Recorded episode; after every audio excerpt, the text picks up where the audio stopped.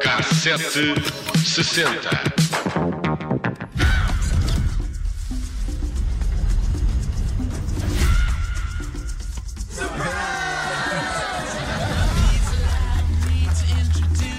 I'm retiring. Well, in that case, what are we drinking? Same for the goddaughter. A saga de Indiana Jones, ou pelo menos os filmes com a participação de Harrison Ford, chegaram ao fim eh, no final do mês passado, com o lançamento do filme Indiana, Indiana- Indiana Indiana Jones e o chamado eh, do Destino. Harrison Ford tinha 40 anos quando interpretou pela primeira vez o arqueólogo. Ahm, no último filme da saga, que está em cartaz nos cinemas, o ator tinha 80 anos. Ninguém diria. Ford interpretou a personagem pela primeira vez em 81. O filme de agora marca o quinto e último da série. As aventuras de Indy levaram numa viagem à volta do mundo em expedições arrojadas. Ousadas e corajosas, o autor eh, de 80 anos tira o chapéu e larga o chicote ahm, do arqueólogo de que tudo escapa. Agora, para Jones, foi mesmo a última chamada. It's called capitalism. E o criador eh, de Jones, George Lucas, nunca citou diretamente eh, Roy Chapman's eh, Andrews como inspiração para. E disse ao New York Times que em 1981 a personagem foi influenciada pelas séries de televisão que gostava de quando era criança.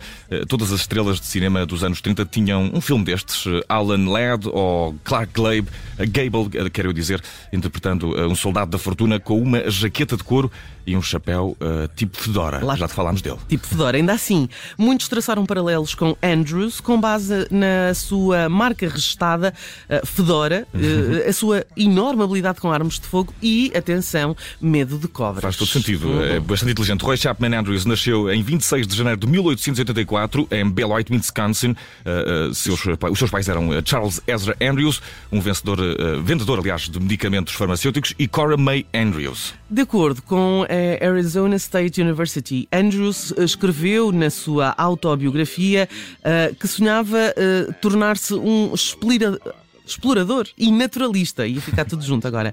Ele passou muito tempo na natureza, a caçar, a acampar, a estudar a vida selvagem, aprendeu taxidermia sozinho, o que lhe permitiu ganhar algum dinheiro ex- extra eh, com os caçadores locais. E, e embora ele claramente uh, tivesse uh, uma mente científica, chamemos-lhe assim, Andrews acabou por se formar em inglês na cidade natal, Beloit, precisamente, uh, no Beloit College, em 1906, e terminou-se assim a, a perseguir os uh, sonhos de exploração e, e, uh, descoberta. No entanto, uh, ele viajou para uma cidade de Nova York, e para a cidade de Nova York, e pediu um emprego qualquer trabalho, até mesmo uh, esfregar andares no Museu Americano de História Natural, o que até pode ter trazido aqui alguma inspiração. O diretor do museu, Herman Carey Bumpus, contratou como assistente o departamento de taxidermia, lá está, em 1913 Andrews obteve um mestrado pela Universidade de Colômbia com a pesquisa sobre baleias para o museu, servindo eh, como base para a sua tese. Ele foi encarregado de pedir e estudar diferentes tipos de baleias, espécies de baleias, além de eh, eh, Colecionar, e colecionar, recolher, e recolher. colecionar eh, esqueletos. A, pesquisa levou para eh, e por todo o Pacífico, incluindo o Japão e a Coreia, e as viagens foram eh, manchetes na cidade de Nova York, sobretudo no New York Times. E, e nessa época, aparentemente muito feliz para Andrews, ele foi promovido e casou-se com Yvette Borup em 1914 e, e- e ela ajudou a planear uma série de, de expedições à China, à Mongólia, isto tudo para, para colecionar e para recolher eh, provas de fósseis, eh, como titãs eh, financeiros de Nova York, como o JP Morgan e a G- J- John D. Rockefeller, a fornecer assistência monetária que é muito Bem bom, importante. bem, bom. boa. Ora bem, e o que é que Chapman descobriu? Perguntas-me tu. Ora, pergunto, sim senhor. De acordo com a Roy Chapman Andrews Society, ele é mais conhecido pelas expedições à Mongólia. Ah, que fez entre 22 e 1930, foi ajudado pelos primeiros carros e caravanas de camelos da região para, para ah, transportar eh, enfim, a alimentação e tudo aquilo que precisava para a expedição. Andrews e a equipa aventuraram-se em partes que anteriormente nunca tinham sido uh, exploradas no deserto de Gobi. E nesse mesmo deserto que ele abraçou, encontrou os primeiros ninhos de ovos de dinossauros fossilizados, descobriu também novas espécies de, de dinossauros e, e, até vamos falar Parque Jurássico daqui a pouco. E encontrou fósseis de mamíferos primitivos que viveram ao, ao lado de dinossauros. Os ninhos de ovos foram a primeira prova concreta de que as criaturas pré-históricas eh, nasciam de ovos, em oposição ao que nós achávamos de nascimento natural, qualquer coisa como um mamífero, não é? Uhum. As viagens, embora bem-sucedidas, tiveram um preço. Andrews acidentalmente deu um tiro na própria perna, em 1928, ao tentar remover o revólver eh, do coldre. A bala, destinada a um antílope ferido, atravessou a perna esquerda. Mais tarde escreveu sobre o incidente, dizendo que o médico de campo lhe deu uma dose tão grande de morfina que o mundo parecia brilhante e cor-de-rosa. E uh, temos também, enquanto isso, um ano antes, uh, Borup, a mulher, a pedir a separação e, mais tarde divorciar-se de Andrews em 1931 por deserção, porque ele ficava de longe de casa com frequência. ele, como poder, acho que pronto, faz sentido. Tiveram dois filhos, George e Roy, e depois uh, de o divórcio ser finalizado, Andrews casou-se novamente com uma mulher chamada Wilmina Christmas, mas em 1935. Ora, já agora, só sobre o filme, o filme de agora, foram três anos a, a aprimorar e a desenvolver. Santinha. Tecnologias anti-envelhecimento que depois fossem aplicadas nas cenas em que Ford eh, estava envolvido. A empresa responsável por este processo informou que este tipo de técnica já tinha sido usada noutros filmes como O Homem-Formiga uh, e uh, Vespa, Quantumania, da Marvel, e também o Irlandês, que é aquele filme com Al Pacino. Uhum. Andrew uh, Whitehurst é o grande supervisor de efeitos visuais desta longa-metragem e Robert Weaver, supervisor dos efeitos especiais da empresa chamada Industrial Light and Magic, disseram que seria talvez o maior projeto, este, o que fizeram, em que estiveram envolvidos. Foi necessário um conjunto de ferramentas 3D, fotos das personagens e, enfim, dos, dos ambientes dos filmes, nomeadamente de filmes anteriores. Uh, foi precisa muita argila crua, não me perguntes exatamente porquê, câmaras, referências de iluminação, até um processo de scanner da cabeça de Harrison. Foi assim que eles conseguiram trazer uma versão mais jovem uh, do aventureiro uh, para este filme atual. A disposição de Harrison Ford para o processo foi também muito elogiada pela equipa, porque isto era um trabalho extenso e cansativo e ele esteve sempre muito sossegado.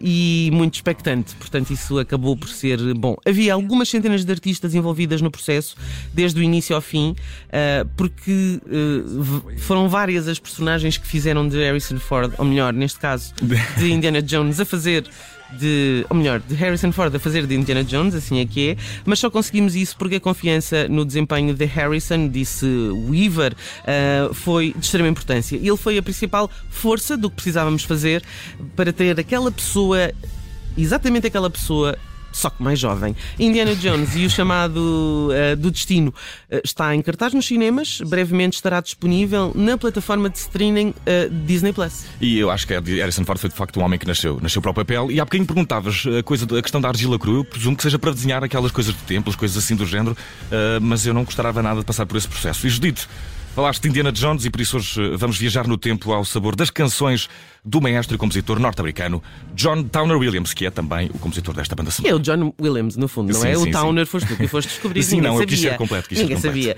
Williams caiu uh, naquela categoria de seres a que, chega, a que chamamos multipremiados, venceu incontáveis distinções pelas bandas sonoras que compôs para os filmes e venceu-as Justamente. E, e, era amigo de Steven Spielberg e assinou quase todas as bandas sonoras do, dos filmes do, do, realizador e que bem, não é?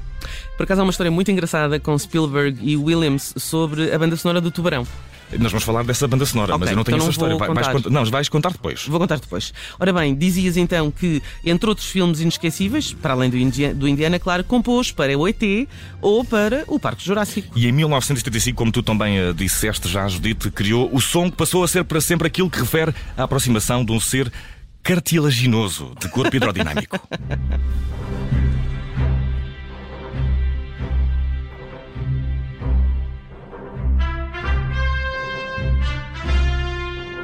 E na verdade não era esta. Não, este é um corpo aerodinâmico, mas é o Harrison É Ford. verdade, é verdade. Vamos ver se é a próxima. Será que é a próxima? Ah, é esta mesmo. Aproximou-se, que nem um tubarão, Indiana Jones.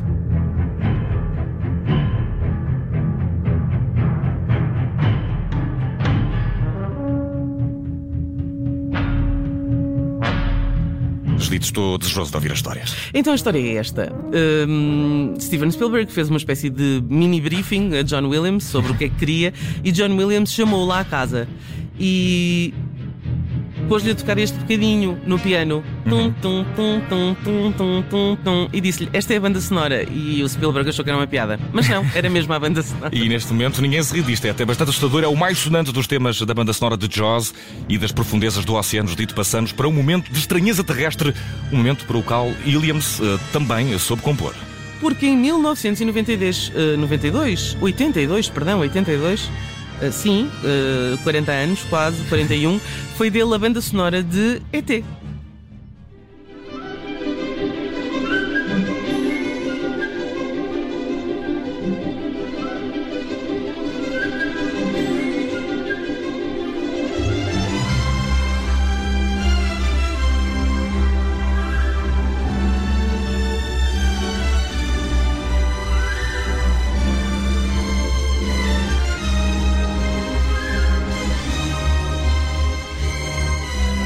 E depois de tubarões e extraterrestres, eh, não contente com o pérobo sonoro por criaturas ali atender para o Fantásticas, o Fantástico de John Williams, Jurássico, se fez.